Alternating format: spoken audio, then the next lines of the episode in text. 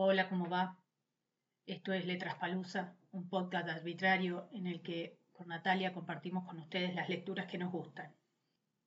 Para hoy elegimos una escritora norteamericana que se llama Lucía Berling y que nos encanta y que, bueno, es escritora, claro, y fue docente y que nació en Alaska y vivió en Chile y en Nuevo México y falleció en el 2004 en California una escritora que por su obra la comparan con Hemingway y Carver y es considerada por esto mismo como una escritora maldita, por el realismo sucio de sus relatos y los temas que elige. La otra parte del sueño americano, lo, que poco se cuenta o poco se muestra. Es excelente, ojalá que les guste y que quieran leer todo lo que hay de ella editado un indio viejo y alto con unos levis descoloridos y un bonito cinturón sumi. Su pelo blanco y largo, anudado en la nuca con un cordón morado. Lo raro fue que durante un año más o menos siempre estábamos en la lavandería Ángel a la misma hora, aunque no a las mismas horas. Quiero decir que algunos días yo iba a las siete un lunes o a las seis y media un viernes por la tarde y me lo encontraba allí. Con la señora Armitage había sido diferente, aunque ella también era vieja. Eso fue en Nueva York, en la lavandería San Juan de la calle 15. Puertorriqueños. El suelo siempre encharcado en espuma. Entonces yo tenía críos pequeños y solía ir a lavar los pañales el jueves por la mañana. Ella vivía en el piso de arriba, el cuarto C. Una mañana, en la lavandería, me dio una llave y yo la cogí. Me dijo que si algún jueves no la veía por allí, hiciera el favor de entrar a su casa, porque querría decir que estaba muerta. Era terrible pedirle a alguien una cosa así, y además me obligaba a hacer la colada de los jueves. La señora Armitage murió un lunes, y nunca más volví a la lavandería San Juan. El portero la encontró, no sé cómo. Durante meses, en la lavandería Ángel, el indio y yo no nos dirigimos la palabra, pero nos sentábamos uno al lado del otro en las sillas amarillas de plástico unidas en hilera como las de los aeropuertos. Rechinaban en el piso rasgado y el ruido daba de entera. El indio solía quedarse allí sentado tomando tragos de Jim Beam, mirándome las manos. No directamente, sino por el espejo colgado en la pared, encima de las lavadoras Speed Queen. Al principio no me molestó. Viejo indio mirando fijamente mis manos a través del espejo sucio entre un cartel amarillento de plancha un dólar con cincuenta la docena, y plegarias en rótulos naranjas fosforescentes. Dios, concédeme la serenidad para aceptar las cosas que no puedo cambiar. Hasta que empecé a preguntarme si no tendría una especie de fetichismo con las manos. Me ponía nerviosa sentir que no dejaba de vigilarme mientras fumaba o me sonaba la nariz, mientras hojeaba revistas de hacía años. Lady Bird Johnson, cuando era primera dama, bajando los rápidos. Al final acabé por seguir la dirección de su mirada. Vi que le asomaba una sonrisa al darse cuenta que también yo me estaba observando las manos. Por primera vez, nuestras miradas se encontraron en el espejo, debajo del rótulo No sobrecarguen lavadoras. En mis ojos había pánico. Me miré a los ojos y volví a mirarme las manos. Horrendas manchas de la edad, dos cicatrices, manos nada indias manos nerviosas, desamparadas, vi hijos y hombres y jardines en mis manos. Sus manos ese día, el día en que yo me fijé en las mías, agarraban las perneras tirantes de sus vaqueros azules. Normalmente le temblaban mucho y las dejaba apoyadas en el regazo, sin más. Ese día, en cambio, las apretaba para contener los temblores. Hacía tanta fuerza que sus nudillos de adobe se pusieron blancos. La única vez que hablé fuera de la lavandería con la señora Armitage fue cuando su váter se atascó y el agua se filtró hasta mi casa por la lámpara del techo. Las luces seguían encendidas mientras el agua salpicaba arcoíris a través de ellas. La mujer me agarró del brazo con una mano fría y moribunda y dijo ¿Es un milagro? El indio se llamaba Tony. Era un apache jicarilla del norte. Un día, antes de verlo. Supe que la mano tersa sobre mi hombro era suya. Me dio tres monedas de diez centavos. Al principio no entendí.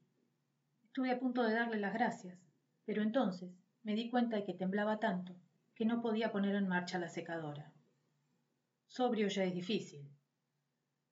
Has de girar la flecha con una mano, meter la moneda con la otra, apretar el émbolo y luego volver a girar la flecha para la siguiente moneda.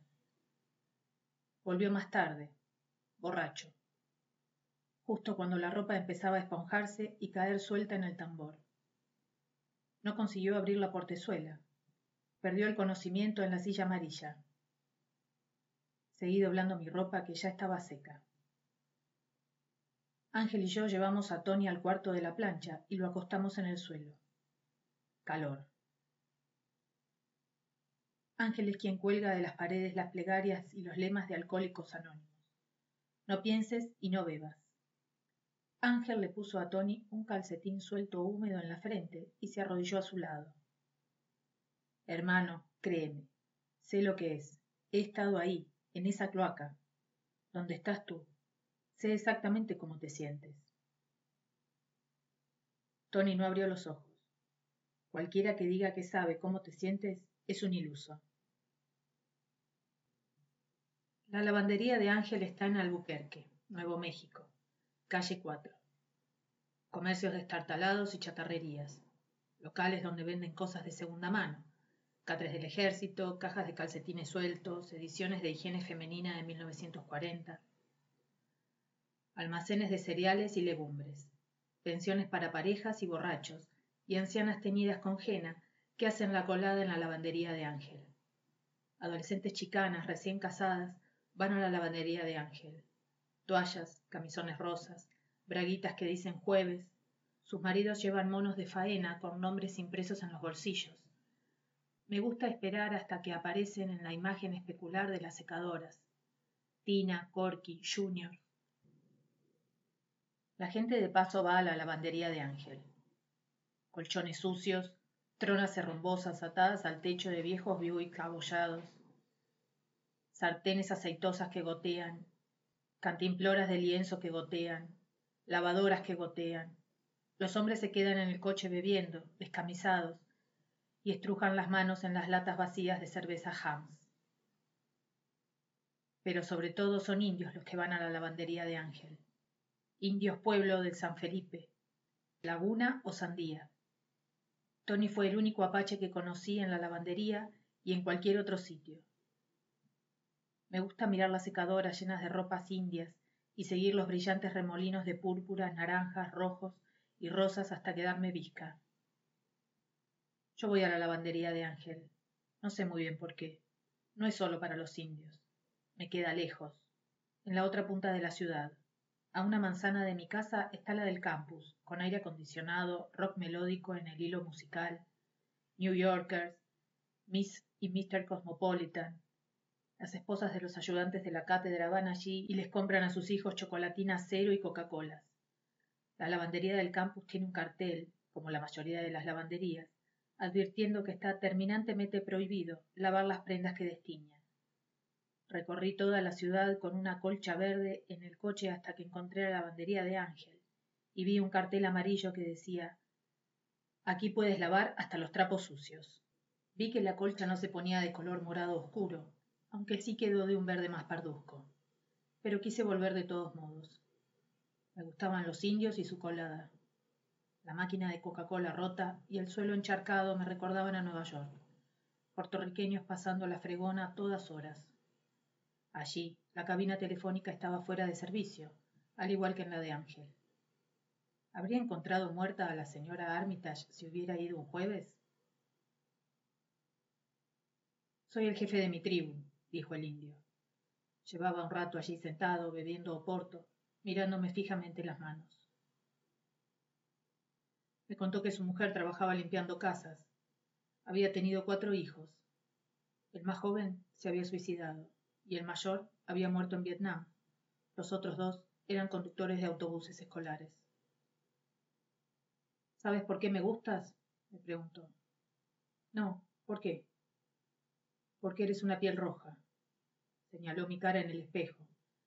Tengo la piel roja, es verdad. Y no, nunca he visto un indio de piel roja. Le gustaba mi nombre, y lo pronunciaba a la italiana. Lucia. Había estado en Italia en la Segunda Guerra Mundial. ¿Cómo no? Entre sus bellos collares de plata y turquesa llevaba colgada una placa. Tenía una gran muesca en el borde. ¿Una bala? Solía morderla cuando estaba asustado o caliente. Una vez me propuso que fuéramos a echarnos en su furgoneta y descansaríamos juntos un rato. Los esquimales lo llaman reír juntos, señalé el cartel verde Lima. No dejen nunca las máquinas sin supervisión. Nos echamos a reír, uno al lado del otro en nuestras sillas de plástico unidas. Luego nos quedamos en silencio. No se oía nada salvo el agua en movimiento, rítmica como las olas del océano. Su mano de Buda estrechó la mía. Pasó un tren. Me dio un codazo. Gran caballo de hierro. Y nos echamos a reír otra vez. Tengo muchos prejuicios infundados sobre la gente, como que a todos los negros por fuerza les ha de gustar Charlie Parker. Los alemanes son antipáticos, los indios tienen un humor raro, parecido al de mi madre. Uno de sus chistes favoritos es el del tipo que se agacha a atarse los cordones, y viene otro, y le da una paliza y le dice, ¿Siempre te estás atando los cordones? El otro es un camarero que está sirviendo y le echa la sopa encima al cliente y dice, oiga, está hecho sopa. Tony solía repetirme esos chistes los días lentos de lavandería. Una vez estaba muy borracho, borracho violento, y se metió en una pelea con unos vagabundos en el aparcamiento. Le rompieron la botella de Jim Beam. Ángel dijo que le compraría una petaca si iba con él al cuarto de la plancha y le escuchaba. Saqué mi colada de la lavadora y la metí en la secadora, mientras Ángel le hablaba de los doce pasos. Cuando salió, Tony me puso unas monedas en la mano. Metí su ropa en una secadora mientras él se debatía con el tapón de la botella de Jim Beam. Antes de que me diera tiempo a sentarme, empezó a hablar a los gritos. Soy un jefe. Soy un jefe de la tribu Apache, mierda. Tú sí que estás hecho mierda. Se quedó sentado, bebiendo, mirándome las manos en el espejo. Por eso te toca hacer la colada, ¿eh, jefe Apache? No sé por qué lo dije. Fue un comentario de muy mal gusto. A lo mejor pensé que se reiría, y se rió, de hecho. ¿De qué tribu eres tú, piel roja? me dijo, observándome las manos mientras sacaba un cigarrillo. ¿Sabes que mi primer cigarrillo me lo encendió un príncipe? ¿Te lo puedes creer?